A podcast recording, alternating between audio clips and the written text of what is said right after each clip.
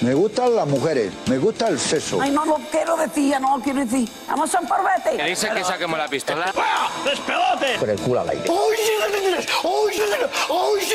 Pum, pum, pum, pum. Bienvenidos, bienvenidas, bienvenides a un nuevo episodio de Nepe, episodio ya número 21. Yo soy Álvaro Cobarro y aquí a mi lado está. Elena Valverde. Eh, pues, eh, nos hemos sincronizado un poco más. Un poco mejor que la anterior, Y la esos verdad. aplausos FX, es Josu Piris que está a los mandos, que el otro día no, no te presenté. No sé si al final te lo agradecí, pero bueno, que está está ahí siempre, siempre al mando. Y bueno, ahí lo de siempre, muy agradecidos. Sí, Eh, señor. Cada vez os superáis más, cada vez nos escucháis más, nos dejáis más comentarios, nos compartís, que eso siga así. Y el que no nos siga en arroba estos nepe nos podéis encontrar en todos sitios, en Spotify, con- y todo, en YouTube, en todos lados. Así que, eh, cada vez lo digo más rápido. Sí, Fíjate. cada vez acabas más harto, yo creo. Sí, bueno, pero hay que decirlo. Supongo que si la gente Claro, lo dice será por algo. Eso es, eso es así. Y, mm, y bueno, hoy tenemos un programa. Un programa que yo creo que puede ser muy divertido. Sí, porque a los dos nos gusta mucho el cine, además. A los dos nos ha arruinado la vida el cine. También, comunicación audiovisual. comunicación audiovisual. Y para ello tenemos a una persona eh, que sabe un montón de cine, Guille Vandrey. Guille, nos cuenta, ¿qué tal? ¿Cómo estás? Muy bien, me siento muy identificado. A mí también me arruinó la vida el cine. Yo también soy del equipo de comunicación audiovisual. Ah, Vaya, vaya tres nos hemos juntado entonces. Bueno, sí, o sea, si esperabais traer algo como distinto en ese sentido, soy igual que vosotros. bueno, o sea, tú eh, te ha arruinado la vida del cine, pero también encontraste una manera de hacer cosas que es hablar de cine en redes sociales. Sí, eh, un poco. O sea, yo recomiendo pelis, o sea, como todos los que estudiamos comunica- comunicación audiovisual, estábamos un poco en el paro y digo, pues voy a recomendar películas, que como he visto unas cuantas para la carrera, igual a la gente le interesa. Pero está guay porque... ¿Sabes cuando la gente te dice tenemos que hablar? Yo vi un meme que era cuando la gente dice tenemos que hablar nunca es de Star Wars. A mí a veces sí, o sea, tú me has dicho tenemos que hablar en Nepe y bueno, no es Star Wars, pero es de cine, así que Sí, sí. el hablar de cine hace que te inviten a hablar de cine claro. Y bueno, pues algo, sacarle algo a la carrera esta con tantas salidas. O sea, podríamos hacer un programa especial cine y, y decir las pelis que nos gustan y esas cosas, que en un poco también lo vamos a hacer. O sea, yo creo que todo lo que vamos de más o menos, hablaremos de cosas que no vamos a escuchar porque hemos sacado audios de diferentes cosas. A mí en general son películas que me gustan. O sea, no, Sí. no, o sea, Ujú. no, no, no tengo... Sí, yo creo que sí, la mayoría que sí. Pero bueno, el enfoque que vamos a hacerle es cómo nos ha influenciado el cine, tanto en nuestras relaciones amorosas como en nuestras relaciones sexuales, a hombres, a mujeres, a, a tal. Me he dado cuenta de una cosa, que vamos teniendo una edad. Entonces, Bueno, Sí. a ver, a ver. o sea, tú creo que a lo mejor eres algo más joven que yo. 27. Sí, Sí, un poco más, más joven que nosotros. Pero tus referencias de cine son tan muy parecidas a las Muy- de mi generación. sí, Sí, sí, seguro. claro. seguro. Entonces, eh, creo que este es un programa que eh, si nos escucha gente muy joven dirán, estas pelis no sabemos qué son- cuáles son, pero bueno, son pelis en general súper conocidas. Míticas, míticas. Eso es así. Es un programa de viejóvenes, esto De también. disfrute, ¿eh? Es un programa de disfrute. Bueno, igual la, la gente aprende y toma nota de películas chulas que todavía no había visto del año de la pera, que puede ser. Seguro. Eso está muy bien. Eso es así. Pero bueno, cuando hablamos de cine y que nos han influido en muchas cosas, yo creo que, o sea, este programa tenemos, creo que son 11 audios de pelis y de cosas. Me lo estás preguntando porque no, no te- Vale, estoy preguntando como en voz alta. Estoy preguntando como en voz alta. Y vamos a poner el primero, que es uno que me manda este tú, que además es cortito, que para que veamos hasta dónde puede llegar el cine. ¿Quieres afeitarme la papaya? Este tiene tela. O sea, este te lo mandé porque fue una escena que a mí me impactó mucho en su día. Es una película de Aston Catcher que se llama American Playboy. Ah, sí. Y es como sí, de sí. 2009, entonces yo tenía 14 años y fui con mis amigos y amigas, todos vírgenes en ese momento, sin cero experiencia sexual al cine, y vemos esta escena. Y claro, yo se me, se me abrieron, dije, algún día alguna mujer. Claro, primero yo nunca había escuchado que se refirieran a la vagina como papaya. No sé, no, no sé, he escuchado muchas acepciones, pero papaya, entonces claro, la escena es que está Stone Catcher, en su culmen de, de womanizer, de hecho la película hace de un tío que se acuesta con muchas tías, Mm. entonces está en la bañera con una chica y esta chica es la que le dice, ¿quieres afeitarme la papaya? Entonces yo siempre, o sea, yo siempre, si ya lo paso mal, si ya lo paso mal cuando me depilo a mí mismo, eh, eh, imagínate si una mujer me dice que le depile la papaya. Entonces tenía miedo porque nunca he estado con ninguna chica, al menos en ese- a ese nivel de intimidad, entonces decía, igual, algo- igual esto es algo normal, que es lo que nos hace mucho el cine. Igual algún día Mm. estoy en la bañera con una chica y me propone eso. Y de hecho yo, claro, imagínate yo ahí, pues con la cuchilla que hago, o sea, no sé. le- que a- a- se te va un poco la. Claro, y si le cortas, ¿qué? Claro, de golpe Claro, claro. una ablación en pleno siglo XXI, no, no, no. Pero yo la- en- nunca, me, nunca me ha dicho es una chica, gracias a Dios, toco madera. Pero sí que la primera vez que estuve con una chica en una bañera, me vino esa escena a la cabeza. Estábamos en una, que es algo que no recomiendo, la verdad. No. Ya creo que hablasteis algún día del Sí. tema del sexo y el agua, que no son. Efectivamente. Muy no, es, no- no es buen conductor el agua. Y, y bueno, la verdad es que yo al pasé miedo, no me dijo nada de eso la chica. Y menos mal. Entonces es un poco, lo, te lo pasé porque era un poco esas expectativas que te genera el cine, pero es que hay veces que te las genera que llega un punto que es, esto no va a pasar nunca, tranquilo, ¿sabes? O sea, ya no es Sí. cosas bonitas que luego, no, no, estas cosas, las cosas malas como esta, bueno, no sé si os parece malo. Hay una escena en Sexo Nueva York con Samantha que es parecida, en la que ella está con un tío y le pide que le afeite también la- las piernas y, y todo. ¿Y cómo, cómo acaba? ¿Cómo- Pues creo, creo que no termina la escena, creo que lo dejan ahí en plan que él empieza a hacerlo y pasan a otra cosa. Pero, pero sí, o sea, es una cosa bastante recurrente, por lo, o, o por lo menos yo la he visto ya un par de veces en esta peli, en la de Sexo Nueva York.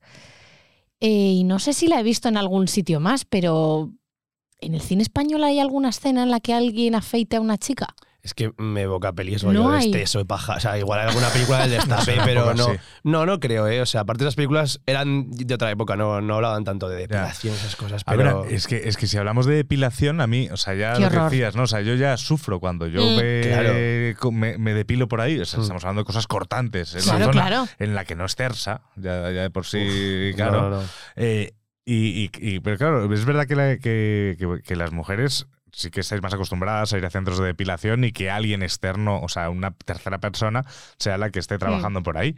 Eh, yo eso pues no, he- no he ido nunca, o sea que también vamos los hombres a, a- a cen- a centros así. Yo no lo he hecho nunca porque siempre me ha dado como mucho respeto, es en plan de, si yo ya voy con cuidado, pero yo además sé que si me está haciendo daño, de repente noto ahí algo y paro, ¿sabes? Pero la es otra que en esos nota sitios eso. lo hacen con cera, además. Pero todo, todo con cera. En los centros de estética de La depilación, si no es con láser, es con cera, por lo general. Hostia. La cuchilla es para pasártela tú en tu casa y es una depilación así como muy rápida y, y barata, ¿sabes? Por hacértelo. A mí, desde luego, me cortaría, me cortaría el rollo eso. A mí me cortaría es que- mucho el rollo. Qué tensión, o sea, es como escena. Me imagino la escena esta de los intocables del León cuando están afeitando al Capone, que están como con un cuidado de no hacerle ningún corte porque es al Capone. Yo te juro que iría de. Es que, es que es eso, que yo me he pegado cortos a mí mismo. Claro, claro. Pero como Nada, que te nada. sientes menos responsable porque eres tú el culpable de, de tu propia desgracia. Pero cuando estás con una chica, no sé, yo le diría, podemos empezar por una pierna, quizás. O sea, podemos hacer. O sea, me parece que va muy a. con, claro, con una crema depilatoria, que en teoría es simplemente una cosa así. poco ¿sabes? a poco, o te acompaño a una sesión de depilación. Vamos poco a poco. Creo que es un paso en la relación, para mí ya postmatrimonial. No, o no, sea, no, no, o es sea, algo que se. Claro, Espera que seas Tom Catcher, no sé, igual en Es ese un momento. kink. Yo creo, yo lo veo con- más como un kink, más que una práctica habitual en, en el sexo, pues habrá gente a la que le molen esas Ya. cosas y, y es algo que haga de vez en cuando y, que le ponga cachondo. No sé. Al final, bueno, son también es una escena en una bañera. Yo me acuerdo, me ha venido también cuando hemos hablado de las bañeras, eh, la peli está de mm, sale Eva- Eva Green, la de que son como un Ah, trío- Soñadores. soñadores. Sí. Otra, otra peli que marca mucho a los Ah, la del estudiantes trío, de- ¿no? Sí, es que ahí están tres en la bañera. Ahí están tres en la bañera. Y, y dos son hermanos. Pucha, es que, es- es que- es que el, cine, el cine- el cine es muy turbio en general, ¿eh? Pero claro, o sea, las bañeras siempre pueden ser como una cosa recurrente. Luego, claro, lo hemos hablado también con la precariedad, no vamos a volver a entrar en la precariedad, que no todo el mundo tiene acceso a una bañera en la que quepan tres personas en el plato de ducha y poco más. O, o yo me acuerdo que en un piso tenía una bañera muy pequeña, pero que no me podía meter yo solo. Imagínate meterse con alguien. O sea, es así. O sea, las bañeras eh, hacen esas cosas y el cine implica. Vamos a escuchar el siguiente audio, que además ya no me acuerdo del orden, así que ya va a ser sorpresa a partir Ah, de aquí. vale, a ver, a ver. Boris, no te quiero. Oh, Sonia. Eh, Bueno, te quiero, pero no estoy enamorada de ti. Sonia, ¿sabes lo que significa el amor? Hay muchas clases de amor, Boris. El amor entre un hombre y una mujer, entre una madre y un hijo. Entre dos mujeres, no olvides mi favorito. Y luego está el amor con el que siempre soñé desde que era niña. ¿Sí? El amor entre dos individuos extraordinarios. Sonia. Oh, no, Boris, por favor. El sexo sin amor es una experiencia vacía. Sí, pero como experiencia vacía es una de las mejores. Bueno, aquí yo creo que antes de, de tal. eh, bueno, esto es la peli de, de- de la no- la noche, ¿no? La última noche de noche Woody Bruce Brushenko. de Woody Allen. Eh, pues antes de que nos digan, estamos hablando de cine. y separamos obras y autores y esas cosas, Ujú. que yo como Woody Allen sé que hay gente que le, le chirría un poco. Hay gente que le chirría, sí. Pero, pero es verdad que tiene diálogos como este, que es una maravilla, y que además también nos, nos podemos entrar en una parte del cine que nos explica el. O sea, bueno, que nos explica que lo que es el matrimonio y el sexo, ¿no? O sea, yo siempre he aprendido desde pequeño, bueno, desde pequeño, desde adolescente, cuando he visto a lo mejor pelis no tan enfocadas a niños, que en el matrimonio no se folla. Mm. Esta, no, claro, creo que aquí los tres estamos hablando sin experiencia. Efectivamente. Sí, también es verdad. Pero, de, de pero- matrimonio. tío. De ma- matrimonio, claro, no, no. de matrimonio, pero eh, sí, no, es como que se dice, ¿no? Que cuanto más tiempo, eh, cuando te casas o cuando una relación más se alarga, menos follas. Hmm. Sí, que es lo normal, vaya. Sí, no sé, que como que se estandariza todo, Mm. todo es más aburrido. Pues hombre, no sé, yo quiero pensar que, que el sexo es una parte importante de la relación. Quizá con la persona con la que te cases también tienes una relación sexual muy guay. Y no sé, bueno, pues para eso está probar cosas nuevas, como lo que hemos visto en, la primera, en el primer audio. Afeitar Bueno, papayas. no hace falta llegar a ese punto. Pero a, a- a mí lo que, me, lo que me gusta de esta escena es que, que rompe un poco el mito de que siempre cuando en las películas tú ves que para hacer el amor, para follar, hay que estar como muy enamorados. Y es verdad que hay veces que está guay follar con alguien a quien quieres, pero creo que todos hemos echado alguna vez un polvo con alguien con el que no estábamos enamorados Mm. y, y nos hemos pasado bien. Entonces, claro, Woody Allen dice, el sexo sin amor es una experiencia vacía, pero es de las mejores, ¿sabes? Se me ocurren pocas, pero por echar un polvo está muy guay. Entonces, también rompe un poco el mito porque nos enseñan mucho de pequeños que para hacer el amor tienes que estar enamoradísimo de esa Mm. persona. Eso es. Bueno, a ver, hay casos y casos. Oye, que si estás enamorado, un plus. Pero si no, pues bueno, que tampoco pasa nada, no sé. Que al final también es un poco como, como ha ido evolucionando, ¿no? O sea, claro, las relaciones siempre, o sea, siempre en el colegio y esas cosas cuando nos contaban, efectivamente nos decían que es con la persona que más quieres, eh, que al final es, pues, es, un- es una manera también de llevar una relación. Sí que está bien. A medida que se ha ido evolucionando la sociedad incluso se ha ido sexualizando la sociedad, eh, pues hemos pasado a tener esas relaciones con menos sentimiento. Que no por ello son malas, de hecho son divertidas. Y creo que hay una parte que tiene que haber cierta responsabilidad, sobre todo cuando estamos hablando de protección y de ETS y compañía, pero que es una gran, es una gran sensación. O sea, a mí me gusta. O sea, no sé. El, el que follar. Follar, sí. Sí, sí, sí, sí, está mal. sí, no está mal. O sea, cuando se puede. Con está amor bien, ¿sabes? mejor. Es un gran invento, es un gran invento. Sí, ¿no? El- que, o sea, yo creo que una de las cosas que más nos diferencian de los animales es que hemos descubierto el sexo sin necesidad de que sea reproductivo. Sí, Y, y es, claro. y está muy guay. O sea, creo que es un descubrimiento muy guay, ¿no? O sea, entonces, bueno, pues por eso, que igual que no hace falta solo follar para tener. O sea, no, no solo se tiene que follar con el objetivo de tener hijos, aunque hay gente que lo hace. Eh, claro, pocas veces, entiendo. Porque mientras está embarazada la mujer, pues estás nueve meses a. No, puedes follar, No, ¿eh? no, Estando por- embarazada. no, pero si solo follan con motivo Claro. reproductivo, los nueve Ah, meses. bueno, no, claro, eso no. es- Eso no. Claro, qué, qué putada. Bueno, en fin. La cosa es Bueno, que. hay, hay familias con 15 hijos. Claro, ¿sabes? hombre, pues normal que tienen 15 Entonces hijos. Habrán fallado 15 veces. Bueno, o, o- bueno, igual, no sé qué puntería tienen también, Pues macho. porque también sí. es verdad, también es verdad. También puede ser que no sean. No, pero que, que, joder, que el sexo en el ser humano es algo que nosotros hacemos porque nos gusta, porque nos disfruta, y con personas que queremos, y a veces con personas que no nos gustan, bueno, que nos tenemos ese afecto, pero que si hay un pacto entre los dos, si tampoco estás engañando a la otra persona de te estoy haciendo creer que te gusto y tal, lo que sea, está muy bien. Entonces creo que Woody Allen me gusta que en esta escena rompe con ese mito de el amor, que es una película que igual tiene ya 50 años esta película, entonces... Joder, en el cine, cine clásico en Hollywood, bueno, el cine, este no es clásico, pero el cine en Hollywood siempre ha sido muy pecaminoso en el sentido de no mostrar prácticamente nunca sexo y si lo muestro es la relación más bonita de la historia. Yo, yo me acuerdo de una peli de Woody Allen, la de todo lo que quiso aprender sobre el sexo y nunca se atrevió a Mm, preguntar. No ujú. sé si el, le esté bien Creo- creo que lo has clavado, Creo, creo creo que, creo que lo he sí. clavado. Es que soy muy malo para títulos puedes estar, largos, ¿eh? creo que lo hecho lo he hecho bien. La mítica escena de los espermatozoides, en plan de tal. Entonces, a mí eso sí que me afectó.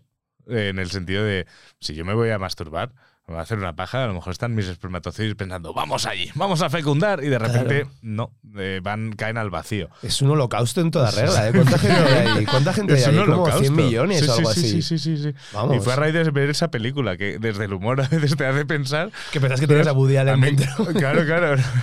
Dios. Woody Allen. Sale- y luego hay un espermatozoide negro también. ¿sabes? Sí, O sea, sí, que sí. Eso, eso ya me sorprendió más, pero bueno, supongo que ahí tenemos genes. Pero cuando tenemos viste esa peli, ¿con qué edad? Mm, Bastante mayor. Yo soy bastante Ah. ingenuo hasta que veo películas. Ah, vale. O sea, yo te recuerdo, no sé si te lo he contado aquí alguna vez, que yo hasta más viejo de lo que me gustaría admitir, pensé que las anchoas nacían en las aceitunas por culpa de los libros de Manolito Gafotas. ¿Qué? Sí. Bastante tarde. Yo a los 12, 13, o Sí, por sí, ahí. ¿eh? por No me ¿Qué sí, sí, ¿eh? dices? 13, 13. Sí, yo pensaba que, que existía una variedad que eran aceitunas con hueso y otras Claro. sin hueso que por lo que sea venían rellenas de anchoa o a veces de pimiento negro. o Muchas, algo, pimiento muchas rojo o algo. gracias, porque pensaba que estaba solo en esto. no, y la me costó, no me costó, ¿eh? Sí, sí, sí, claro. Solo con- Claro, es que en los libros de Manolito Gafotas dice que, que- que visitaban las fábricas de aceitunas y ahí nacían las anchoas. Y fue en un restaurante con mi padre que un día pidió anchoas. Y dije, ah, esto es lo que de las aceitunas. Y mi padre me dijo, eres gilipollas. o sea, Estoy porque no, flipando era- ahora no tenía mismo. cinco años yo. O sea, yo tenía 12, Es, 13 es muy años. curioso que sí. Elena, tú ahora mismo seas la rara en esta mesa. Estoy, por fli- eso. estoy flipando ahora ¿Tú mismo. que eras la sabelo todo? ¿Que sabías Pues que sí. es- Pero, eh, verdad que el No, cine. no, me parece heavy. El cine nos enseña cosas, o sea, nos descubre cosas, pues eso. Yo, por ejemplo, cuando fui a ver Alejandro Magno al cine, yo era muy pequeño, y había una escena que me dejó marcado porque era que decía Alejandro Magno en la voz en off. Partimos de nuestro pueblo a otro pueblo, partimos todos, los guerreros, los herreros, las amas de casa, y entonces dice, las prostitutas, y claro, yo me giro y digo a mi padre, pero ya había prostitutas entonces. Y mi padre, joder, y mucho antes. O sea, es el trabajo más. Yo Es pensaba, más yo del pensaba que como la prostitución me parece algo tan loco, ¿no?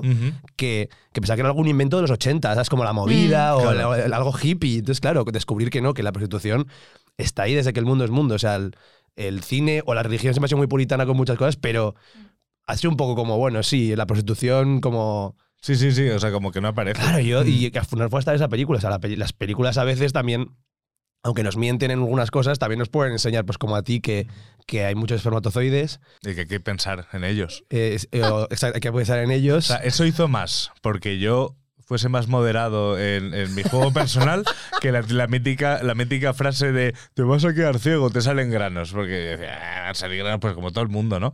Pero, pero eso, eso sí que en un momento decía, joder.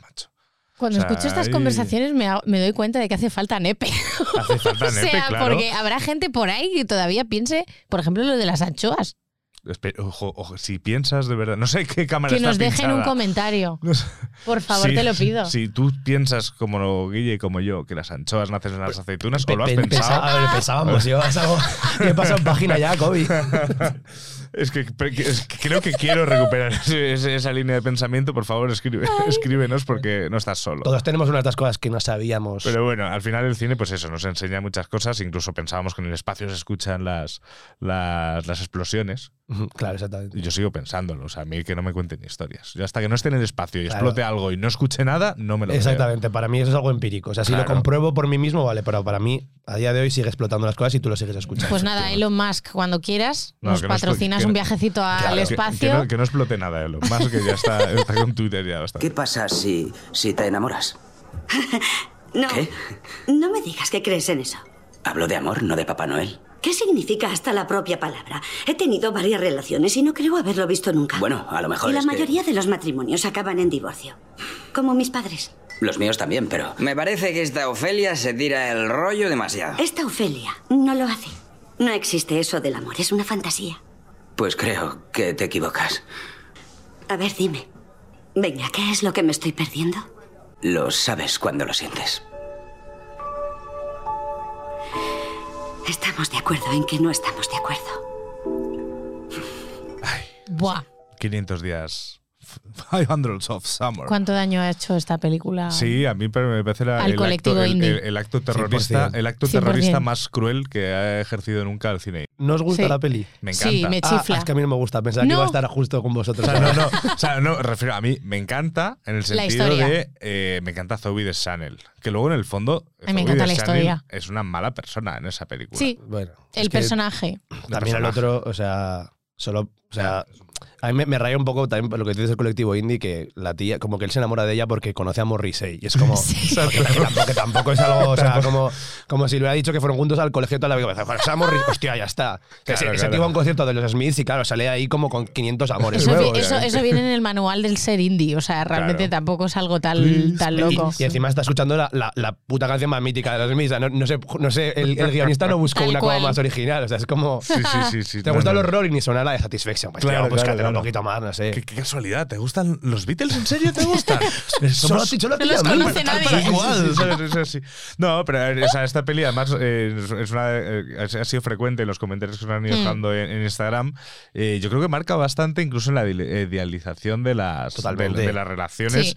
incluso cuando hablamos de la modernidad. Lo hablábamos en su día que también este, este, este Wes Anderson con todos sus personajes. Mm. Ma- Margot Tenenbaum mola un montón, pero es una psicópata.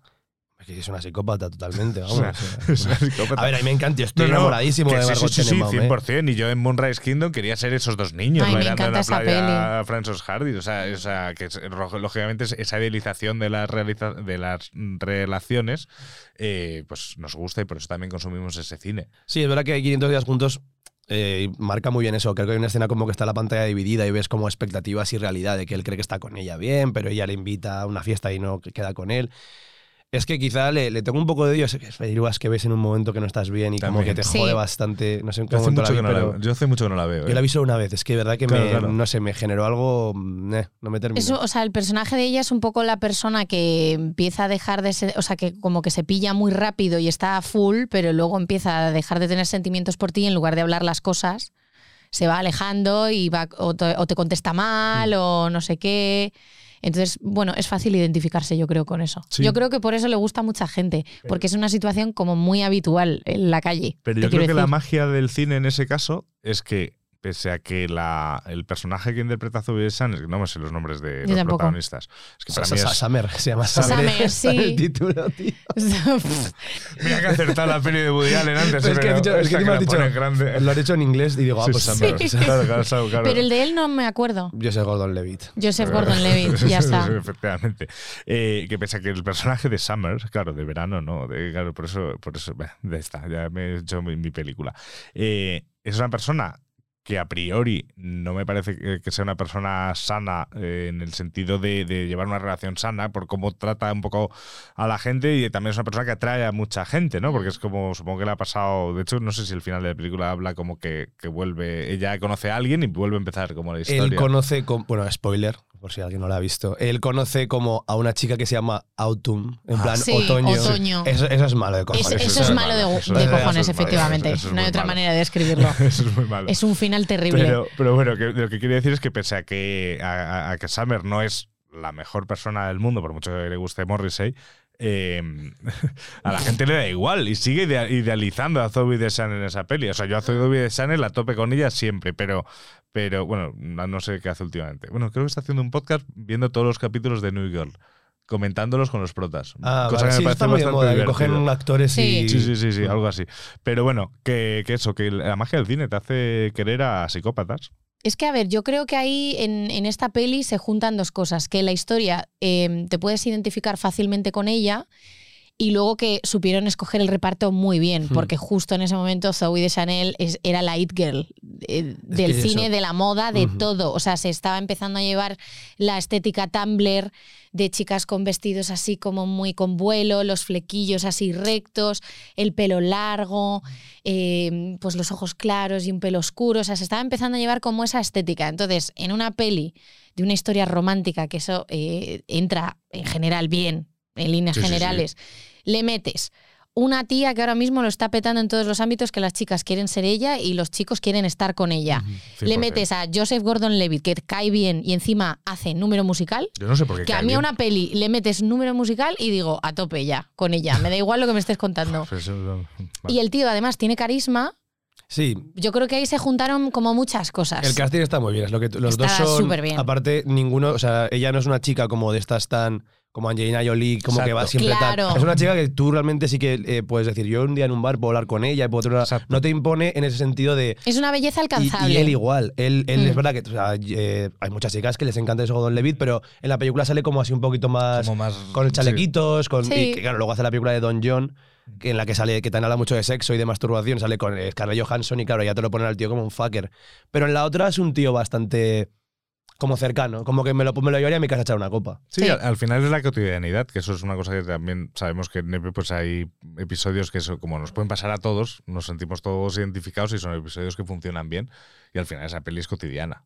Encima idealiza algo que buscamos todos, que es una relación de estas... ¡wow! Sí, sí. El amor Espectacular, el amor claro. de verano, nunca mejor dicho. Y, pero bueno, eh, luego, te- luego va a sonar, no sé en qué momento va a sonar un audio de una peli también que me marcó mucho en ese sentido, pero ahora vamos a sorprendernos con, con otro más. Sexo, sexo, sexo. ¿Dónde estábamos? Bien, ¿habíamos llegado ya al tema de la penetración del pene en la vagina? Me parece que no. No, no, no, señor, no, no, no. No, señor. ¿Y a la estimulación erótica? Eh, sí. Eh, sí, sí, sí, sí, sí. Oh, bueno, ya que sabemos lo que es la estimulación erótica, supongo que cualquiera de vosotros podrá decirme el propósito de dicha estimulación. Em, ¿Vix? Pues no lo sé, lo siento. ¿Carter? Ah, ah, ¿Es quitarse la ropa, señor? Eh, bien, ¿y después qué más? dejarla en la percha de abajo, señor. El propósito de la estimulación es provocar la lubrificación de la vagina para que el pene pueda entrar con mayor facilidad. Esta se la pasé yo. Es que es una película que a mí me, me flipó esta escena. Se llama sentido de la vida. Es una película de los Monty Python, como que son Ah. escenas. Y la cosa es que hay un momento, eso, cuando hablan un poco de la lubricación, que dicen, ¿cómo se consigue eh, la lubricación vaginal? Y un tío dice, em, tocando el clítoris. Y el profesor les dice, vamos a ver, no hay, que no hay que lanzarse al clítoris como un toro, como de puedes dar besos en el cuello, puedes tal. Y es algo que yo dije, ojalá lo hubiera sabido en mi día, en mi, porque cuando eres chaval te hablan siempre de el clítoris. Me acuerdo Claro. que en la, en la película de South Park aparecía como gigantesco y tenías que a- hablaba con él, era como hay que encontrarlo. Y claro, tú como imbécil, cuando, la primera vez que te enfrentas a una vagina, bueno, enfrentar, la primera vez que, que coincides. Bueno, es un enfrentamiento. Es, al eh, fin y al la- cabo, la- o sea, la- no es lo mismo verlo en libros. La, la- que- la- que la primera vez que tienes un buen encuentro. Joder, buen ni que encuentro. tuviésemos dientes ahí Eh, abajo. No, no, pero. Pues eso, un buen encuentro, digamos. Sí, o sea, eh, vas, vas a lo que te han dicho que tienes que ir y es como, no, vamos a ver. El profesor dice primero besos en el cuello, eh, pues hay todo tipo de tocamientos y dicen, no te tienes que lanzar al clítoris como un toro. Y es que es así, o sea, es como, pues, o sea, eh, deja, ¿sabes? Como si tú vas a comer, no, no, no te comas primero el tiramisú. O sea, es como Claro. de, hay partes en la comida que van poco a poco y, y esta película me hubiera gustado verla en su día porque estoy seguro de que mis primeras experiencias, yo como orador de la conversación, digámoslo así, eh, pues dejaron mucho que desear. A ver, también entiendo que las de todo el mundo, ¿no? Que por Sí, algo- sí, sí, pero claro. creo que esta película, que es una película de hace 40 años, estaría bien ponerse a los chavales para decir, mira, no vayas al clítoris como un toro, que es literalmente lo que dice. Claro, se pueden hacer otras cosas antes y de hecho, si todavía no estás preparado para tener sexo eh, o para tener penetración, pues puedes hacer otras cosas. Mm, Pues vas jugando, vas aprendiendo y vas conociendo tu cuerpo, el de la otra persona, y ya por ahí a lo mejor llegas de una manera un poquito más cómoda a lo que es la penetración, Al tiramisú. al tiramisú, Joder, que está muy bien el no quería- tiramisú no siempre. acuñar ese término, pero... Pero está fenomenal, siempre hay que ir al tiramisú. No, no, Yo sí, estoy a sí, favor sí, de ir sí. al tiramisú, pero hay veces que cuesta un poquito. Y si de pequeños nos dicen o nos enseñan que hay otra o existen otras formas de hacer las cosas que nos pueden ayudar a llegar al mismo punto, pero de una manera menos violenta para nosotros, pues oye, mucho mejor. Es que yo de pequeña crecía pensando que el sexo también era penetración y ya está. Y, y para una chica pensar que te tienen que meter algo en tu cuerpo, pues es un poco, dices, hostias, pues a lo mejor no me apetece follar. Claro, a lo mejor no. Bueno, a mí me Pero pasó luego eso. aprendes que se pueden hacer otras cosas y ya te relajas un poco. A mí me pasó eso con las pajas, ¿te acuerdas? No. Sí, es verdad. ¿Te acuerdas? Estabas tú de ahí, Elena. No, Pero sí, ya lo has contado, ya lo has contado. No, era- es que un chaval me dijo, te lo cuento, un chaval me- mayor me dijo que hacerse una paja era meterse una pajita por la uretra. no. Y dije, eso no lo voy a hacer nunca. No, Una no, no barbaridad. iba a probarlo. no iba a Yo probarlo. eh, me pasó una cosa con el tema de la masturbación que fue yo no yo desconocía lo que era la eyaculación y las primeras veces que te masturbas y eres muy pequeño no eyaculas y la primera vez que yo eyaculé te juro que pensaba que me había roto la polla de, de- de tanto usarla Claro, claro, de repente, ¿qué como pasa? de no pienso volver a masturbarme en mi vida nada las dos horas pero, Claro, que- pero, eh, esas dos horas fueron terribles de verdad claro, ¿Qué pasará? ¿Será verdad que me voy a quedar ciego? ¿sabes? no O no sea, no pero para mí era como de qué cojones está pasando Jo, qué heavy eso, ¿eh? Que, Eso que nadie, que nadie te explique esas cosas cuando eres pequeño. Es heavy. pero Sí, porque está. aparte yo, me- la, la pornografía a la que teníamos acceso pre-internet o que estuviera tan normalizado, para mí era el canal de Localia a las 12 de la ¡Localia! noche. Sí, que estaba codificado. Claro, yo lo tenía descodificado por, ¡Ay, por- por- por alguna maravilla. Y eran películas eh, softcore, es decir, nunca se veían Sí. penes solo- y nunca Es se veía verdad, penetración, se veía solo como el movimiento y tal. Entonces yo nunca vi el final, o sea, yo no veía ese, ese final, que spoiler, siempre es el mismo. Y Se casan y tienen hijos y son súper felices. eh, entonces, claro, yo no sabía qué pasaba cuando el hombre tenía el orgasmo al final, ¿no? Entonces, pues al parecer pasa algo que yo no sabía y que descubrí empíricamente. Bueno, Sí. a mí me pasó una cosa heavy con eso de Localia. Buah, qué recuerdo desbloqueado, chaval. Porque claro, yo me di cuenta, yo, yo siempre me he acostado súper tarde desde pequeña, siempre he sido animal nocturno. Entonces, claro, yo en mi cuarto cuando ya dejamos de dormir juntas mi hermana y yo, yo dormía en lo que era el, el cuarto de estudio un poco, entonces había una tele. Y yo hay veces que por la noche, si no podía dormir, me ponía la tele y efectivamente me di cuenta que en Localia ponían porno. Entonces yo creo que hubo una vez que mi madre, que también se acostaba tarde, me escuchó con la tele encendida, yo la apagué corriendo, me di media vuelta, me hice que es como la dormida, y mi madre encendió la tele y vio que el último canal que estaba puesto era Localia, pero no me dijo nada. Y al día siguiente, cuando fui a poner la tele, creo que había como un, un preset de, de- de mi tele en la que a partir de determinada hora no tenía, se codificaba como el canal que tú quisieras, era como una especie de control parental que tenía la tele y tenías que meter como el código, como un pin del móvil para poder acceder a, esa can- a ese canal a partir de ciertas O horas. sea, el canguronet primero que Entonces, hicieron, ¿no? Pa- Solo para Localia, ¿eh? Te lo juro. Entonces ya mi madre se dio cuenta y ya no pude ver más porno en Localia. Estaba codificado. No, no, sí, sí, al final yo, el, o sea, realmente, yo, yo eh, ya que estamos hablando de, de- de porno, eh, a mí, un alumno de mi madre, mi madre era profesora de diseño gráfico. Un beso, mamá. Un beso, Berta. Un, be- un beso, Berta. Eh, bien, hoy ha ido bien. Hoy bien, hoy bien. El otro día fue un poco más, más forzado. El, eh, me dijo, yo cuando era en la época de los minijuegos, ¿no? Por, por online. Mm. Y, y me comentó que había, él me dijo, la mejor página para jugar es petardas.com sí, Clásico. me acuerdo Barra petardas, tú. juegos barra. Sí, sí. Pero te tienes que meter en eso, en petardas.com, no, en petardas.com barra juegos barra. Y es verdad que había unos juegos de la hostia. Sí, sí. Pero claro, ahí siempre pues había un banner, porque ahí no existía el adblock y tal, no sé qué, el anuncio, y ahí decías, ah, uy, este juego que es, es una polla saltarina, ¿sabes? O sea, como tal, pues también había cosas. Pero bueno, al final, realmente, volviendo a, a la película, es una escena de humor, pero que con el humor también se enseña muchas cosas. Con lo que más para mí. Yo creo que O sea, La gente siempre como que le quita importancia al humor, de no, las películas complicadas son los dramas, las mejores son los dramas. Nunca he entendido por qué, me parece mucho más complicado hacer reír a alguien que hacer sufrir a Sí, alguien. total. Eh, y los Monty Python, que siempre han sido unos pioneros, claro, de, de golpe, saben que, que con, el, con una película de drama, con, hablando de este tema, sería mucho más polémica. En cambio, hacerlo desde un punto de vista de humor, de que el los alumnos tienen 40 años porque son los Monty Python, Sí, es luego el profesor se pone literalmente a acostarse con su mujer para que vean cómo se realiza una penetración, pero... eh, te entra mucho más, de verdad que es que yo me hubiera quedado con eso si hubiera visto esta película de pequeño de, ah, vale, que no es ir al clítoris como un toro, sino que hay como muchos preliminares, que hay besos en el cuello, que se puede quitar la ropa despacio, caricias. No, claro, de verdad que tú ibas ahí como, pum, al tiramisú, Sí. O, eh, como he dicho antes, a la papaya. A la papaya. A la claro. Bueno, lo he dicho yo, bueno, lo ha dicho la chica de la película. A Aston Catcher. ¿eh? Aston Catcher. Sí, sí. Ahí sabrás que igual que has triunfado en la vida. Cuando una tía te dice... Afeítame la papaya. Que yo le diría, "Mm, no gracias, No, pero, gracias. pero me lo tomo como un cumplido. pero te lo Nos, o sea, nos hace falta, yo creo, o bueno, ahora se, se estará empezando a mejorar e- este asunto, pero eh, a nosotros yo creo que de pequeños nos hacía falta que nos explicasen mejor las cosas, tanto en el cine como nuestros padres en casa, porque al final la reflexión que me llevo yo de todo esto es que muchas veces creces pensando que unas cosas que estás haciendo o descubriendo de tu cuerpo están mal porque nadie te habla de ellas o, o porque la gente escurre el bulto. Por ejemplo, yo hubiese preferido mil veces ahora, siendo adulta, que si mi madre me pilla viendo porno en ese momento, no me pusiera un código, Ya. eh, porque luego al día siguiente voy yo a intentar poner el canal, veo que no puedo acceder e inconscientemente pienso que es que estoy haciendo algo mal y que me está castigando mi madre. Y me tendría que haber sentado y decirme, mira, esto Mira, es así. esta peli no estaba bien, la siguiente. No, pero, la, pero la me dices, martes no. moló mucho más. No, pero totalmente en serio. Me sientas y me explicas un poco qué es, qué es el porno, la edad que tengo, porque a lo mejor no es buena idea que esté viendo eso o que vea otras cosas. ¿Sabes? Te quiero decir, falta, faltan conversaciones en, en el entorno.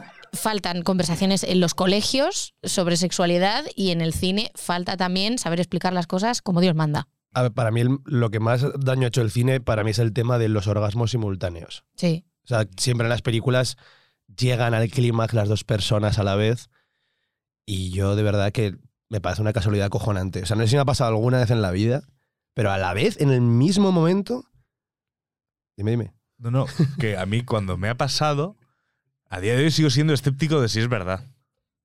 Bueno, bueno, eso, quizá luego escuchemos un audio que tenga que ver con eso. Sí, sí, sí, sí, sí. Pero yo, eh, a- yo si igual, si igual sí me ha pasado es porque igual la, la tía, al anunciarlo, te Claro. genera como algo que Como te, Claro, que te- te- te- sí, como que es algo.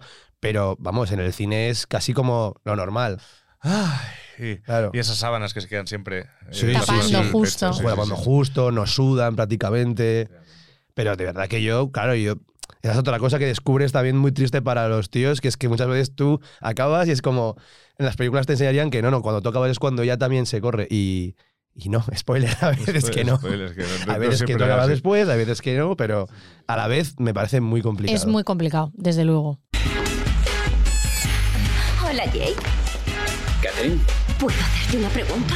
¿Por qué cada vez que le digo a un tío que puedo metérmela por donde quiera, me lo mete por el culo?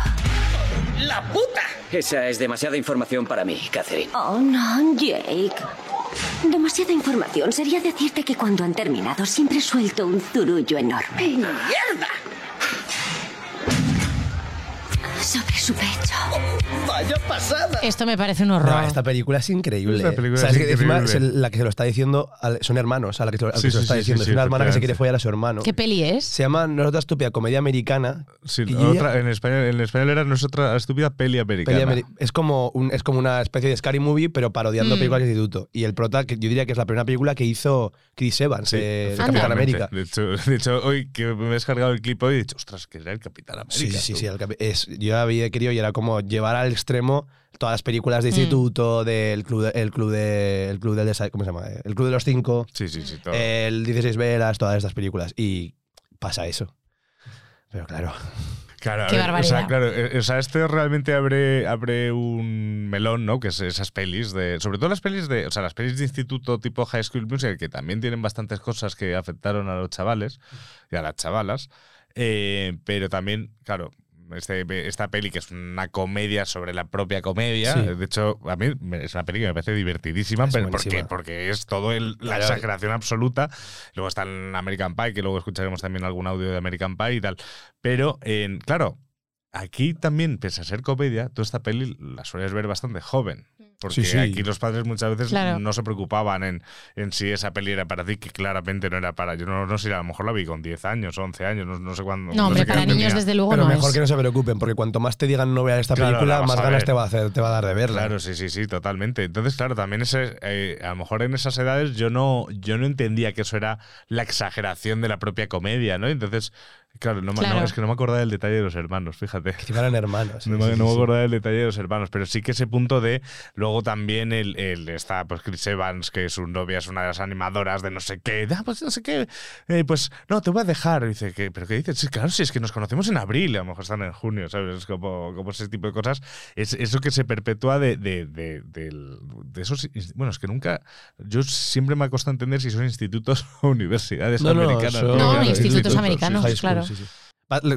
Te, parecerá complicado saberlo porque los actores tienen todos 30 años. Efectivamente. Es otra De hecho, claro. antes of the record hemos estado hablando de Gris y yo diría que Rizzo tenía 35 cuando hacía de Rizzo y Olivia Newton-John 32. Eran particularmente mayores. Pero Sí, sí, bueno, sí, sí. pero no vamos a criticar Gris, que aparte tu película favorita.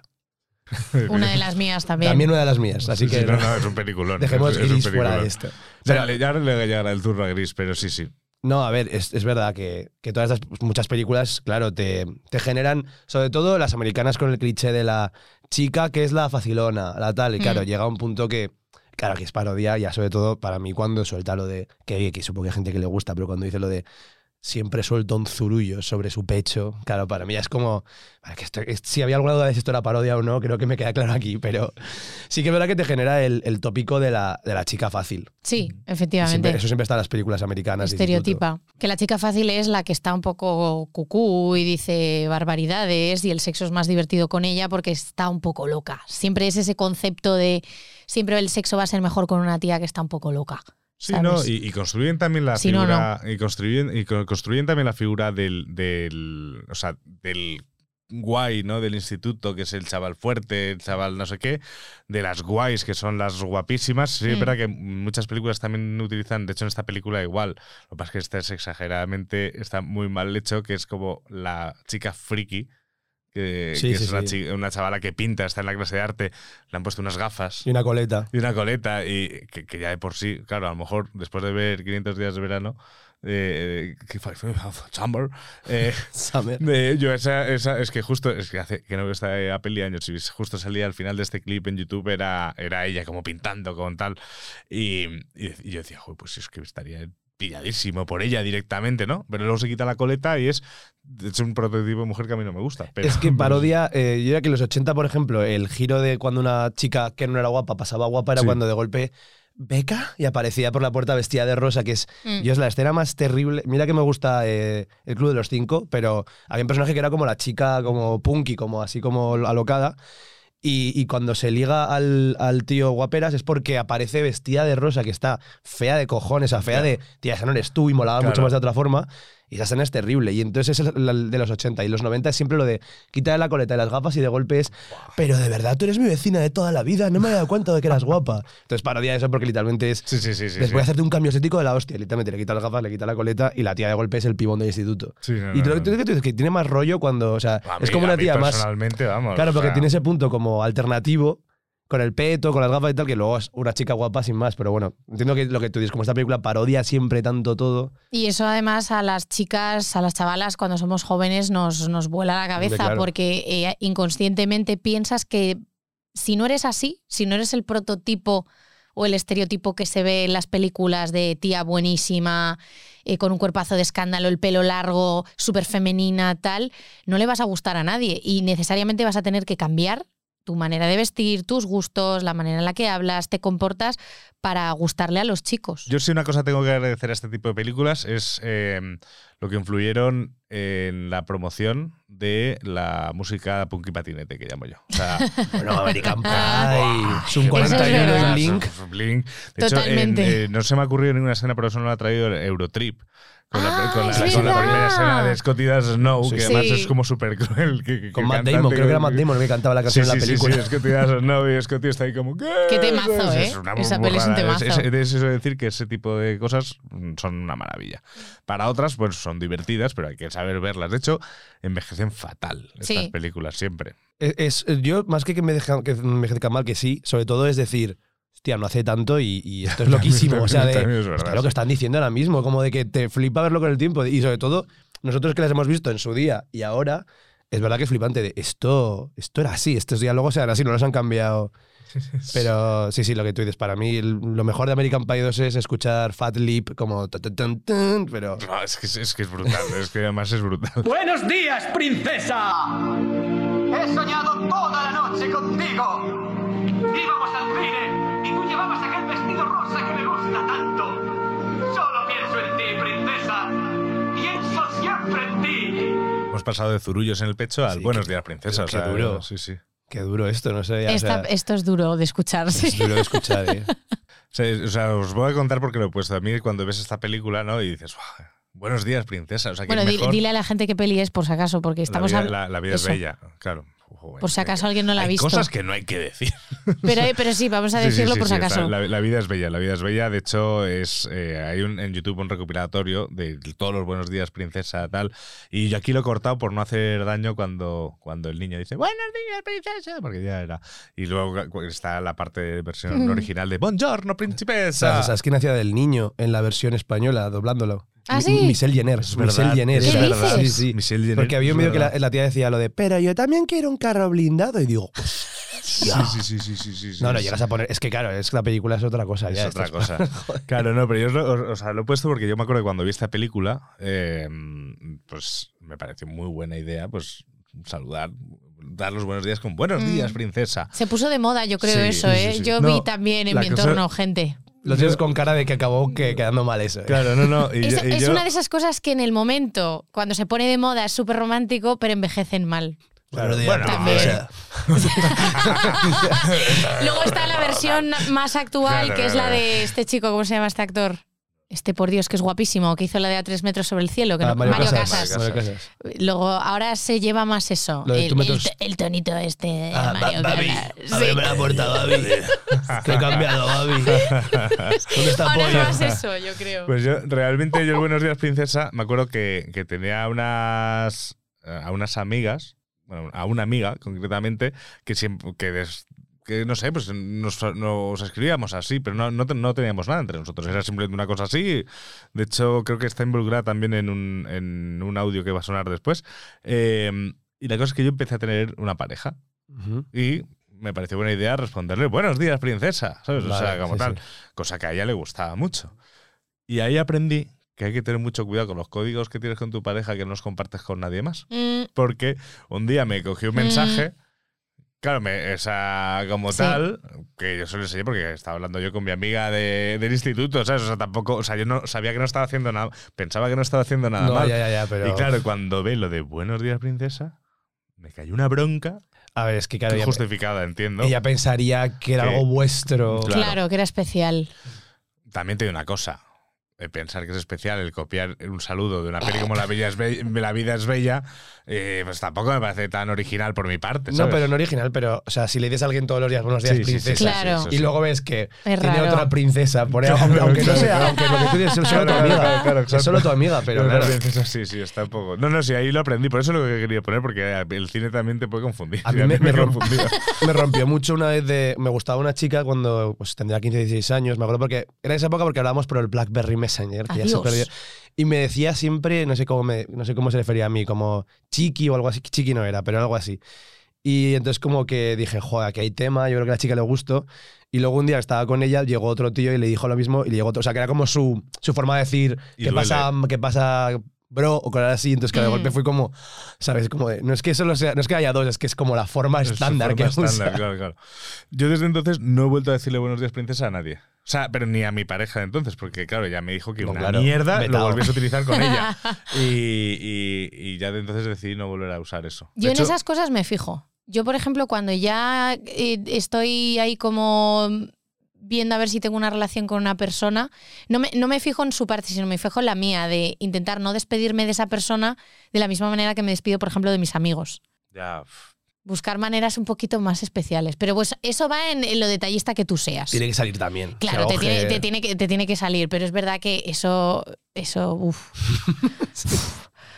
ya. Es Pues que fallo, no es, fallo, no es- no buenos No, sí, sí, días, sí. tronca, es buenos días, Que sí, que sí, princesa, no, no, que sí. es como, tía. Si no me estoy justificando. o sea, sea. si no me estoy justificando. Si yo ahí lo entendí, Claro, pero en ese sí. momento yo lo hacía de forma inocente. Claro, claro. con un ¿qué pasa, hija de puta? Y no te da igual, ¿sabes? Efectivamente. Claro, claro, no, no, totalmente. No, no, sí, estoy de acuerdo. Estoy, hay, que, hay que despedirse diciendo con Dios y ya está. Y ya tomar por y saco. tomar por Y reciclar Apodos. apodos. Ni de Por coña. suerte no, No, he sido muy de apodos, así que No, pero. en ese sentido no he cometido ap- eso. No apodos muy, muy concretos, pero sí quizá alguna forma de.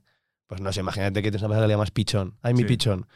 Igual a la siguiente pareja es una palabra que yo creo que tienen que dar vetadas. Eso como la NBA Sí. que retiran dorsales, yo creo que tienes que, tienes que retirar palabras. Puedes retirar dorsales o, entre- o hacer como se hacía antes el barbecho, ¿no? O sea, dejarla entre. eh, o sea, Ah. puedes utilizar pichón después de dos relaciones más. ¿sabes? Vale, vale, joder, a lo, pero- a lo mejor Yo sabes qué pasa, que yo llamo esas cosas a mis amigos y a mis amigas. Ya, bueno, yo me despido con ¿ve? churri, con pichón, Claro, claro. con guapín, guapina. Entonces, claro, luego cuando estoy conociendo a alguien que es especial y me sale despedirme así, digo, uy, tengo que buscar otra cosa. Y haces como brainstorming. Hago rollo, brainstorming, me palabras. ¿Qué le siento una llamar? ¿Qué tarde y pienso, y pienso, mm, vale, mm, tengo que buscar la manera. Que normalmente luego sale de una broma que tenéis en Claro, común. Tal cual. Es que yo creo que se genera una broma y- Claro, y, y ya haces como está. una tontería. y Sí, más. efectivamente. O sea, yo, por ejemplo, tuve- estuve con una chica y me acuerdo que. A ver, que va a quedar un poco mal esto, pero no. O sea, me acuerdo que un momento que yo le empecé a llamar Sugar Tits, porque había una, había una entrevista, había una entrevista mitiquísima de Mel Gibson. Es que todo lo que hago yo tiene que ver con el cine. Entonces, eh, una entrevista de Mel Gibson que iba completamente borracho y le, y le dijo a la entrevistadora, What's up, Sugar Tits? Y yo dije, vaya puto me enfermo. lo entonces, puedo como creer. Que, entonces, como que yo empecé a decirle un día de coña, What's up, Sugar Tits? Y ya como que se quedó un poco así. Y me dice un colega, oye, ¿por qué tienes guardada? O sea, porque tienes guardada tu novia como tetitas de azúcar, que viene a ser lo que significa. Eh, pero mira, esa era orgánica, esa era solo. Estoy seguro que nadie más, nunca más Eso llamaría es así a nadie. especial. Y seguro que nadie más, espero, la llamo así. No espero por sentir especial, sino porque creo que algo terrible, pero bueno, Sí, se sí, generan sí, esas sí. cosas.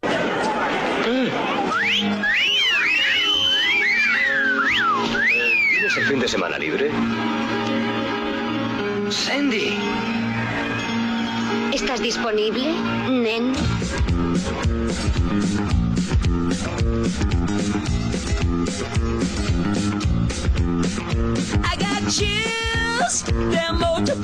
Eh, Gris. Eh, estamos aquí cuatro personas en el estudio, a los cuatro nos gusta mucho esta película. Sí, sí, sí. Y esta película tiene muchas cosas. Desde esos amores de verano sinceros, porque ahí Dani Suco y Sandy se quieren sinceramente, hasta la necesidad de Dani Suco de ser el guay del cole, hasta la impotencia de Sandy, de llega a un nuevo instituto en el que ella es como la pánfila, Mm. pero aún así sigue siendo como la novedad y todo el mundo, uy, esta tal, no sí, sé qué". pero no termina de encajar. no termina de encajar hasta esta escena final en la que Olivia Newton-John eh, se convirtió en sueño de prácticamente todo el mundo durante muchas Claro, generaciones. el icono, ¿no? De... 100%. Eh, Gris, de- que lo que sí que me mola mucho es una peli que me gusta mucho verla doblada porque la he conocido doblada, pero escuchar sobre todo a, a John Travolta. el, "Ay, chao, La voz, chao", sí, sí, sí, sí, es tremendo. brutal. Pero bueno, Gris, no sé, también tenemos la, la- la- la- Es que hay muchas historias dentro de Gris. O sea, nos puede enseñar muchas cosas, Gris. Sí, joder, de, de entrada también el estigma que tiene una mujer como Rizzo, que vive su sexualidad, que es abiertamente ligona, que va por lo que quiere, el tema del embarazo no deseado.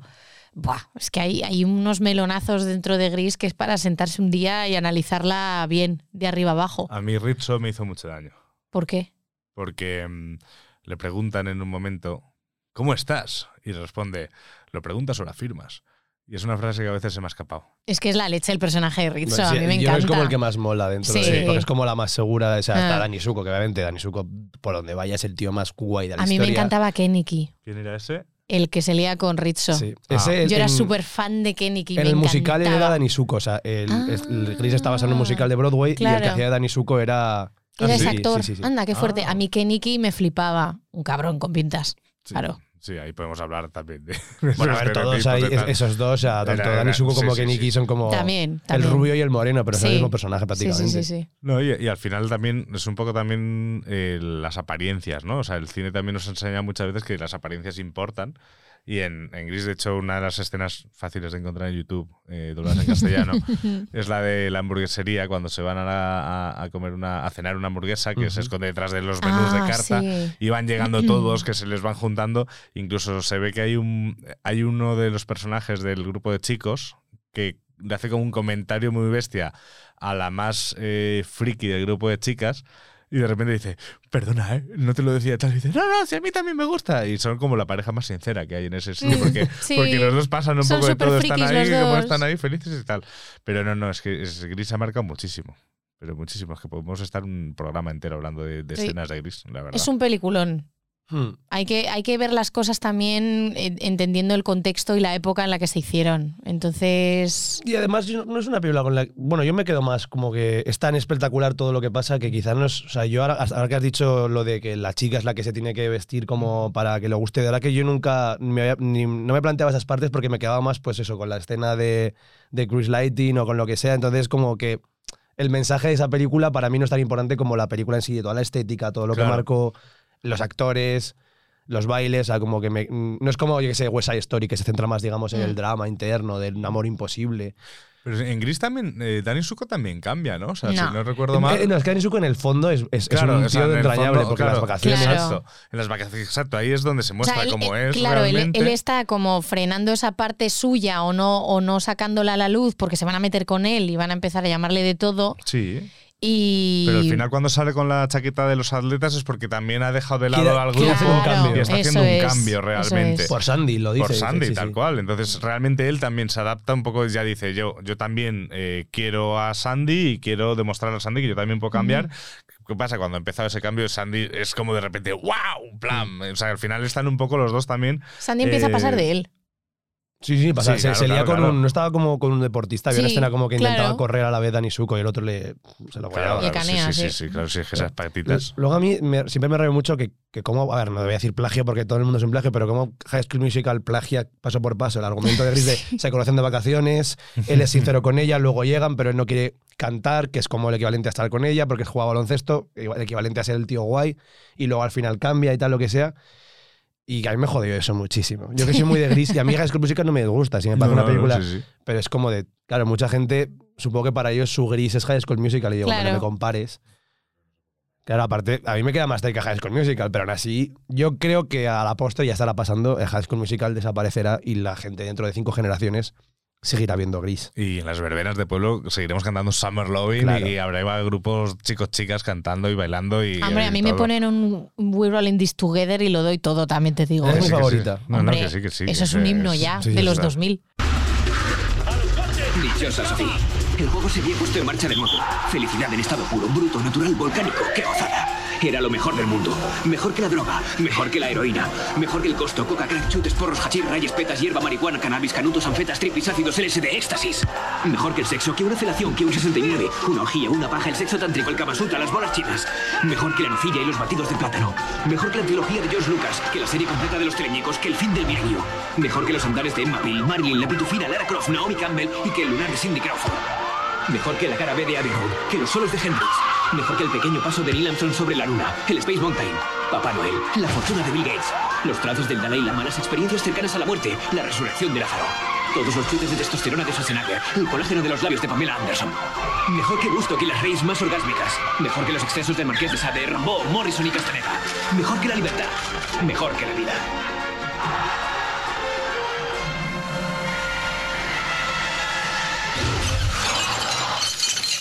Dichosa Sofía. Quiéreme si te atreves. Esta peli a mí me jodió. ¿Lo localizas? Creo que no la he visto. Eh, en, bueno, se llamaba el, el título original, eh, original no era Juego de Niños. En francés, en No, francés. pero o sea, me suena lo de que si me te atreves. Jeux pero- d'enfant o algo Sí, así se llamaba que la sí. peli. Mira, que es de hay Marion. Cotillard. Ah, con el guion Canet, igual. Con... Ah, Sí. vale, no, no, eso no la he visto. Marion Cotillard, otra Zoe de Chanel en mi vida. Para mí mucho mejor. O sea, yo estoy enamorado infinitamente eternamente mejor, de Marion Cotillard. a mí también me flipa mejor, o ella. sea, es- Y me parece buenísima actriz, No, además. no, es una maravilla. Es increíble. O sea, yo el, el otro día es- no, me- no me dio tiempo a hacerlo, pero estaba eh, quería traer como una especie de, de mezcla de actrices que por sus personajes y por ellas a mí me podrían haber generado como la idealización total de tal, pero no lo he hecho, así que no lo voy a hacer en directo porque soy fatal para los nombres. De hecho, no me acordaba de cómo se llama Marion Summer. Cotillard. Ah. Pero bueno, en esta película Sí, sí, hablas, es, hablas. es- son la, es la historia de dos niños que además juegan a un juego to- todo el tiempo se llama capaz o incapaz. Sí. Y todo lo solucionan con eso. Claro, Eso se cuando puso son, de moda cuando mucho. son, sí. De hecho, con la con mi amiga que decía Buenos días, princesa, jugábamos a lo de capaz. capaz. Que el COVID, estabas ahí Sí, buscando. y- claro, claro, buscaba el ¿Sabes conflicto, que ¿sabes? tengo esa caja en mi casa? Fua, tú te lo La del ya. tío vivo. Tú- pero tú Que lo a mí me jodió la adolescencia esta vida. Pues en teoría, O sea, esta peli. Claro, o sea, ellos de niños, pues se conocen de, de- niños y juegan juntos, ¿no? Entonces juegan. eh, Es un poco de, de, de beso ¿verdad? Pero eran capaz o incapaz. O sea, ¿eres capaz de robarle la galletita de no sé quién? Tal, capaz o incapaz. Vamos, claro que soy capaz. Y vale, robaba no sé qué. Claro, cuando van creciendo y las hormonas también van creciendo, Claro, claro. eh, al final, pues eh, generan una relación tan intensa entre ellos, pues que. Y muy que- tóxica que muy- también. Muy tóxica, porque además, incluso cuando uno está rehaciendo su vida, aparece el otro y le dice, capaz o incapaz, y, eh, huye de tu boda.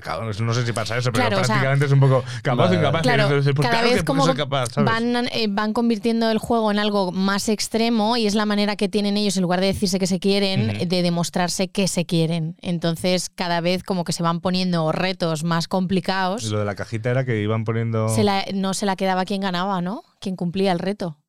Y que se había en iban turnando. Y, y había algo en la cajita, eso no me acuerdo. no me acuerdo ya, pero yo esa cajita la vi en un viaje a París y me la compré, porque estaba obsesionada con la película. Pero sí, sí, no, ese, ese, ese, ese tipo de cine, es de, de hecho, este es una escena como. Claro, que, decirte que, que- de qué está hablando el O sea, tío. eh, eh, está hablando de Dichosa Sofía, o sea, porque creo que es justo, no sé si es después de, de que se besan por primera Sí. vez o algo así, entonces se Ujú. va en el coche, pues si, en, eh, si, si este en, en 500 días de verano, si después de Bailar, por primera vez sí. se pone a bailar, Ujú. pues este va en el coche a toda hostia y diciendo que todo es, o sea, Sofía es mejor que todas esa Vale, ristra de vale, cosas vale. en teoría guays que, que ha dicho, ¿no? Y Sofía es Marion Cotillard. Sí. Mm. Pues eh, quizá poco de razón tiene. O sea, le faltaban cosas. claro. Le faltaban bastantes cosas, pero bueno. Entonces, pero eh, a mí ese clip también me, me tal, el cómo también eh, genera, o en mí generaba una expectativa absoluta de que tenían que encontrar una mujer que Mm. fuese Claro. mejor que toda esa lista de cosas. Mm. Porque que, eh, al final era mejor que la vida. Que Ibas, eso, ibas tachando. Iba tachando. No, que, que los besos, que los besos de Rimbón, no, mira, no. No me hace ya sentir está, como el lunar no- de Cindy Crawford. claro. Mierda. Claro, era como. No, pero sí. por Dios. Hombre, O sea, claro, la- red, red flag. no, no, sí, sí, Pero, expectativas. o sea, claro, pero entiendo que la, la misma película luego eh, no la he visto, pero entiendo que luego todo esto lo. Acaba muy rara. Lo desmitifica rara, un ¿no? poco Es una el tema de la chica perfecta, ¿o no? Eh, Yo creo que no, no, ¿eh? O sea, no. es que ahora fíjate, es que hace mucho que no la he visto. Entonces no. A ver, es me cine francés. Ya, ¿vale? ya. Una- es una buena fumada. Más este peli. estilo rollo peli rollo Amelie, que tiene ese Sí. punto Claro. de Justo. fantasía de en mi cabeza. Sí, todo sí, sí, sí, al final es un Vale, poco Justo. Amelie, Big Fish también tiene Vale, un punto vale. también con el- las relaciones Sí. y con todo, un poco por ahí.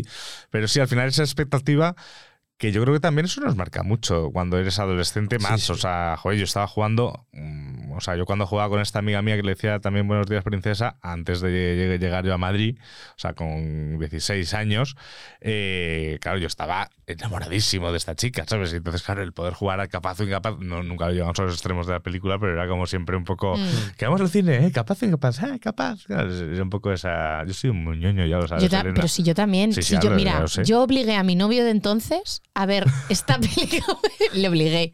No, que luego él encantado, pero me hacía mucha ilusión ver esta peli súper romántica con él, porque yo estaba súper pillada por él, eh, al teléfono, porque él y yo hablábamos mucho al teléfono, porque igual no podíamos vernos todos los días, y nos tirábamos horas con el fijo, y nos pusimos cada uno en su casa la peli en el ordenador, y la comentábamos por el teléfono, las escenas. Y le obligué a hacerlo porque me parecía súper romántico. Oye, y este tema mm, tiene que ver un poco con el cine y con el, eh, con el sexo, pero por separado. Que es mm, a mí como, como amante del cine, que me encanta. Yo cuando, es verdad que cuando estoy con una chica me encanta ponerle película. "Eh, Vamos a esta película que la has visto. Y llega un punto que estás en tu casa, solo, con ella viendo la película, y ella quizá, o, o- o él, intenta follar dejando Sí. de ver la película. Y para mí es terrible porque yo digo, pero, o sea.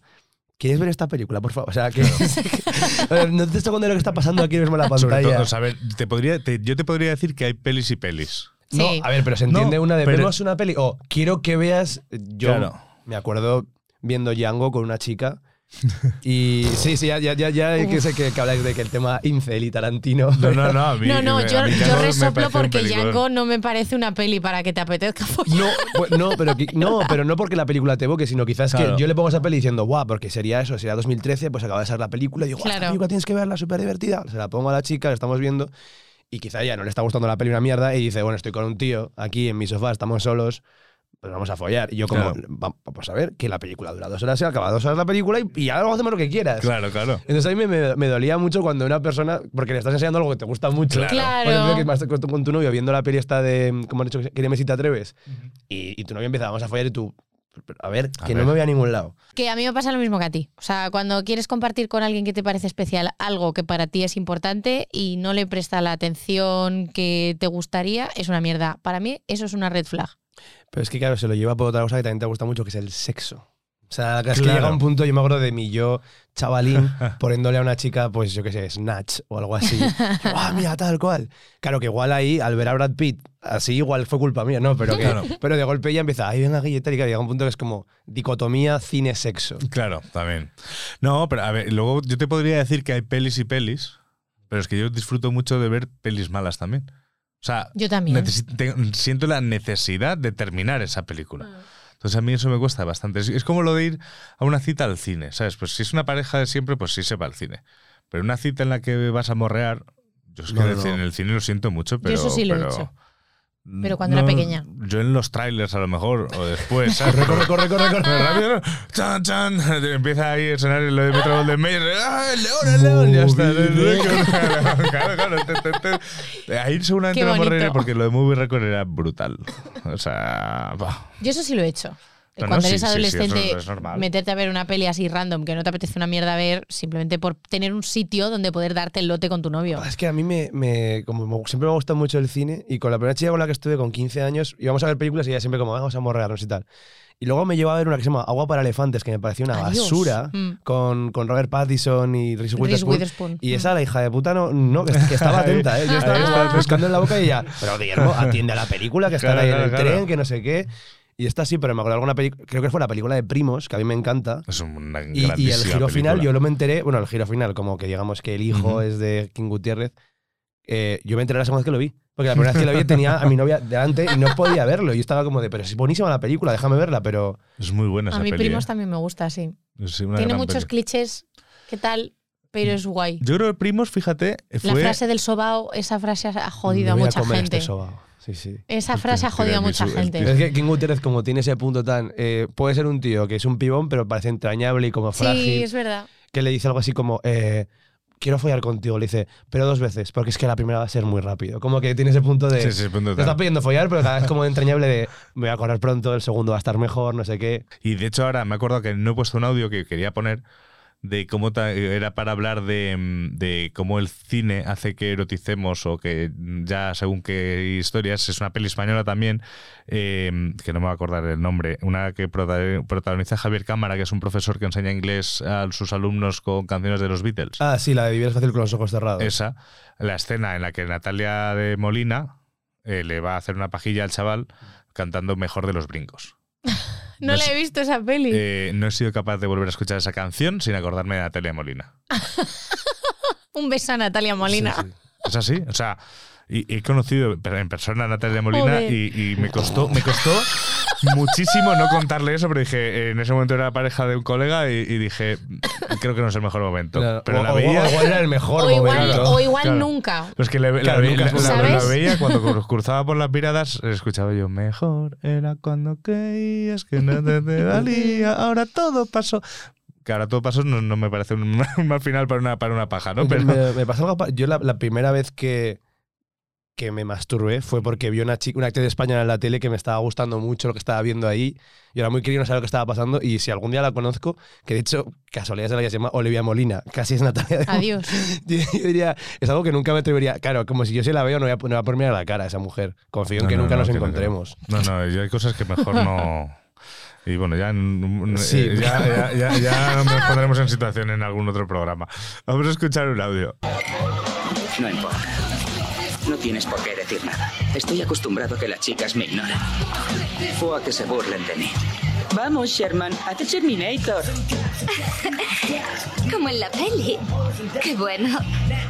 Ya lo pillo, ¿vale? Puede que sea un chiflado. ¿Qué más da? Sí, sí lo eres. De acuerdo. Soy el Sherminator. Un sofisticado robot sexual enviado a través del tiempo para cambiarle el futuro a una mujer afortunada. ¿Y soy esa afortunada? Así es, Nadia. Has sido elegida para la Sherminación. Ven conmigo si quieres vivir.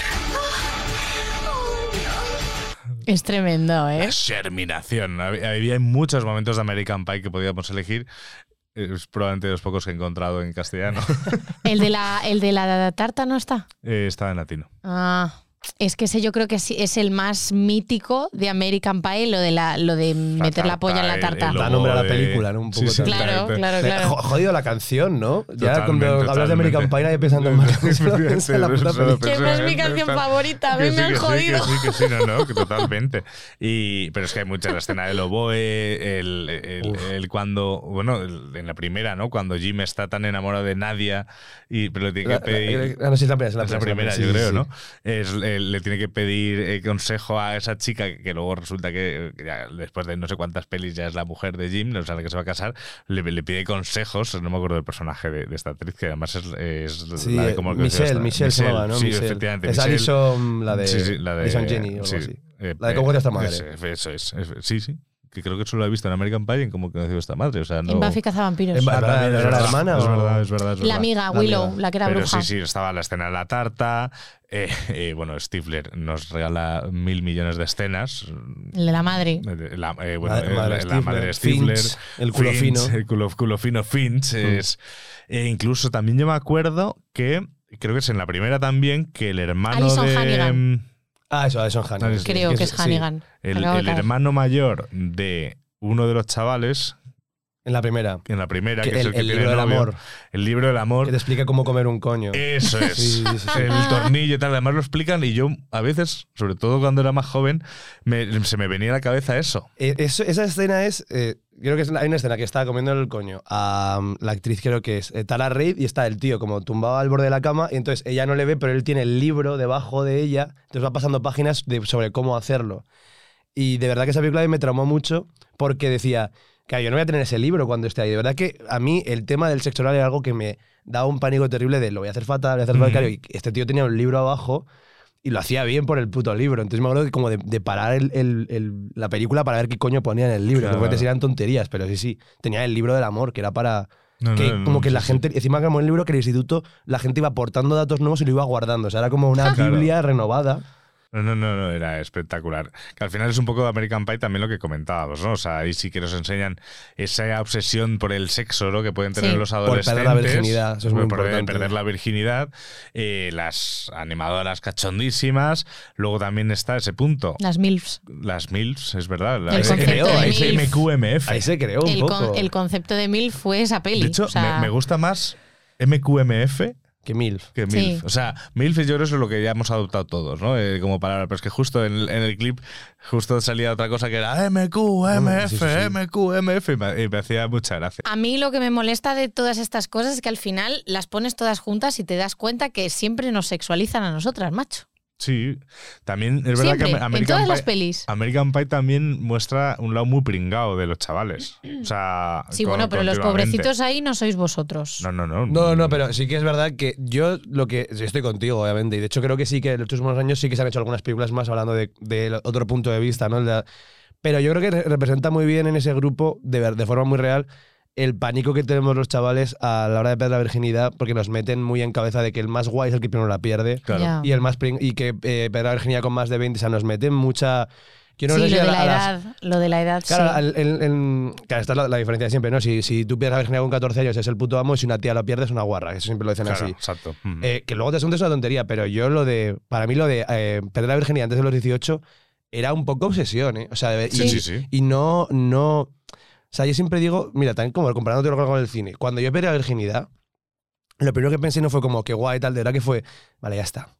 Y me recordó a la postre cuando pasó después, eh, cuando, cuando DiCaprio ganó el Oscar, que era algo que sabías que iba a pasar en algún momento, que estaba tardando más en pasar y todo el mundo había generado mucho hype alrededor de eso y cuando pasó fue como, vale, ya está, otra cosa, eh, puedo quedarme tranquilo con él, que tampoco es que lo desease a muerte, pero cuando yo perdí la virginidad, antes de decir tal, te juro que fue, puedo no volver a follar nunca más, pero, Pero ya he perdido he la virginidad hecho. antes de los Sí, sí, sí. 18. No, no, no, ya he Ya hecho. follado. Sí, sí, de verdad que. Y, y es un poco triste. O sea, No, la no, verdad es es que tienes algo que disfrutes y tal, pero la presión que se nos mete encima a los chavales. Yo creo que sí. O sea, a ver, yo, yo, yo de hecho yo lo hice a tres meses de cumplir 18 y fue como, uf, por los Por pelos. los pelos. claro. Sí, sí, sí, sí, Sí. por los pelos. pues en American Pie creo que hay. Están, se miran los diferentes prismas, diferentes vistas, y hay uno que me gusta mucho que es el, el Aldeta.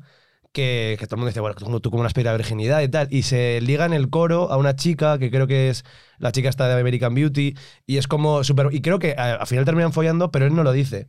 Dice, Sí, no es follaste con ella, verdad. dice, no, no folle. Como Sí, que el sí, tío le da más importancia, pero sí, a ver, es una película que a las tías las de. Bueno, a ver, es que claro que American Pie es como el colmo. Bueno, el colmo es la película que has puesto antes, que es la Sí, parodia de American exacto, Pie. efectivamente. Pero sí, no, desde luego no nos dejan en buen lugar nunca. Sí, pero luego, luego es verdad que, que incluso Stifler a lo largo de las películas van evolucionando los personajes. O sea, la primera American Pie eh, creo que sí que tiene ese punto que es, mm, pues eso, eh, sexualizarles a ellas, ellos obsesionados con la virginidad, siendo unos pringados, pero luego consiguen no sé qué, o sea, bueno, muchos clichés, pero luego van evolucionando desde que Jim Sí. incluso pasa de Nadia porque se da cuenta de que la que le mola realmente es, es la que le ha comprendido y, la, y le ha ayudado y así siguen ya toda la película. Lo que decías del atleta, bueno, Finch sigue con la madre de Stifler.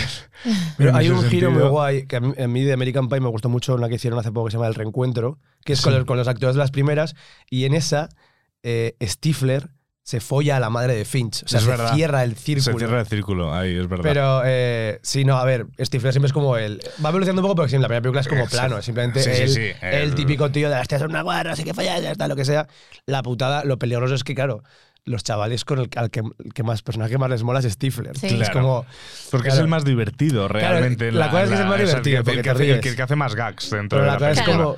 O sea, yo creo que el problema de estas pelis es que están pensadas para que se entiendan que es parodia y que están exagerando muchísimo un montón de clichés.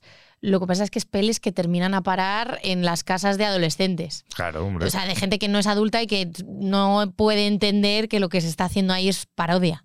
sí, sí.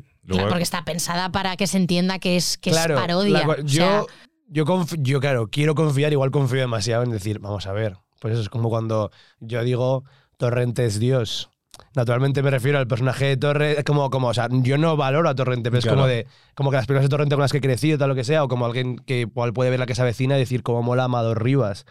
Es que yo confío en que todos vean que Amador Rivas es un pringao. O sea, que, no, que, o sea, que no vas por ahí diciendo, pero claro, luego esas chavales diciendo a las tías, merengue, merengue, o toma Sí, salami, es como, efectivamente.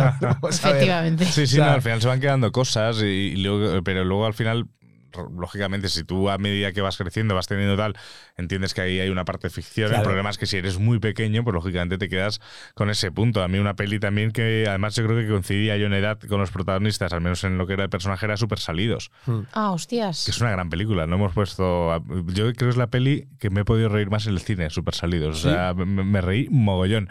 Eh, con McLovin, que al final es un tal. eh, incluso Michael. Pues que Michael Cera también. Es que, claro, qué cabrón. Michael Cera siempre nos. Nos de pringao y luego- y, y- y luego al final, pues. eh, pues, En pues la vida nada. real, cuidado, eh. A mí Sí, me ¿no? gustaba Eurotrip. Eurotrip le hemos hablado, es así. Eurotrip sí. Esa sí, yo sí. creo que es junto con la primera de American Pie, de este tipo de pelis así y tal, que me han podido hacer gracia. El resto, Bueno, No, pero Super Salidos le da otra vuelta, ¿no? Sí, O sí, sea, yo- Super eh, Salidos le da una vuelta, ¿eh? O sea, Super Salidos, de hecho, está este. mm, Dijo Jonah Hill. Jonah, Jonah Hill. Qué duro, pero qué real. Es verdad, Jonah Hill. Sí, El, sí. el pobre Jonah Hill, que, que, que ahora está. Bueno, o sea, me parece un grandísimo actor. Adelgazado. Adelgazado y tal. Y de hecho, creo que había parodias que hacía en plan, que para que ya no soy el gordo, Sí, ¿sabes? ya, soy- ya puedo hacer de actor de no sé qué y tal. Y, mm, pero Jonah Hill también hace ese papel de- del chaval que está obsesionadísimo y que tiene que mostrar en plan de, ay, es que están los chochitos, aquí están no sé qué y tal. Pero que luego ves incluso que él, cómo va evolucionando, se va quedando solo porque sus propios amigos le dicen, tío, eres un gilipollas. Pero es una historia de amor aparte entre Jonah Sí, sí, Hill sí. y Michael Cera al final, cuando están en la cama los Totalmente, dos tumbados, porque verdad. ninguno liga, están al final tumbados en la cama durmiendo y le dice te quiero. Porque Mm. y la última escena de la película es que están en el centro comercial, se va Jonah Hill con, Sí, sí, sí. con Emma Stone y, y Michael Cera con la otra chica y ves cómo se miran, como mientras sí, se van sí. por la escala Hasta mecánica luego, se miran chaval. entre ellos. Es que hay una historia de amor ahí Sí, sí, sí, sí. o No, de amistad, no, pero de- intrínseca No, de amor también, pero que de un amor que no, que no admitirían hasta que dicen ese te quiero y esa escena Claro. final del, del centro comercial. A mí me, me gustó mucho. ¿Cómo sabes si realmente ¿Quieres decir que tal vez simulan el orgasmo? es posible? No digas tonterías. ¿Por qué? La mayoría de las mujeres lo han simulado en un momento u otro. Pues conmigo no lo han simulado. ¿Y tú cómo lo sabes? ¿Por qué lo sé? Oh, claro. Claro. Lo olvidaba. Eres hombre. ¿Y eso qué quiere decir? Nada. Solo que los hombres están seguros de que nunca les ha pasado a ellos, aunque algunas mujeres lo hayan simulado en algún momento. ¿No crees que notaría la diferencia? No. Ah, tonterías. Oh, ¿Te encuentras bien? oh.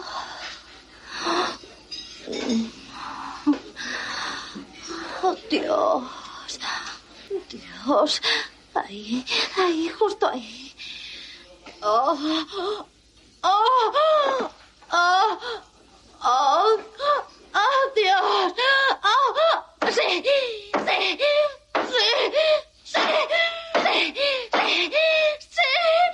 Ya. identificada. Identificada. A mí nunca me ha pasado, ¿eh? yo, yo es algo que creo que, pues igual que hay cosas que no tienes que saber.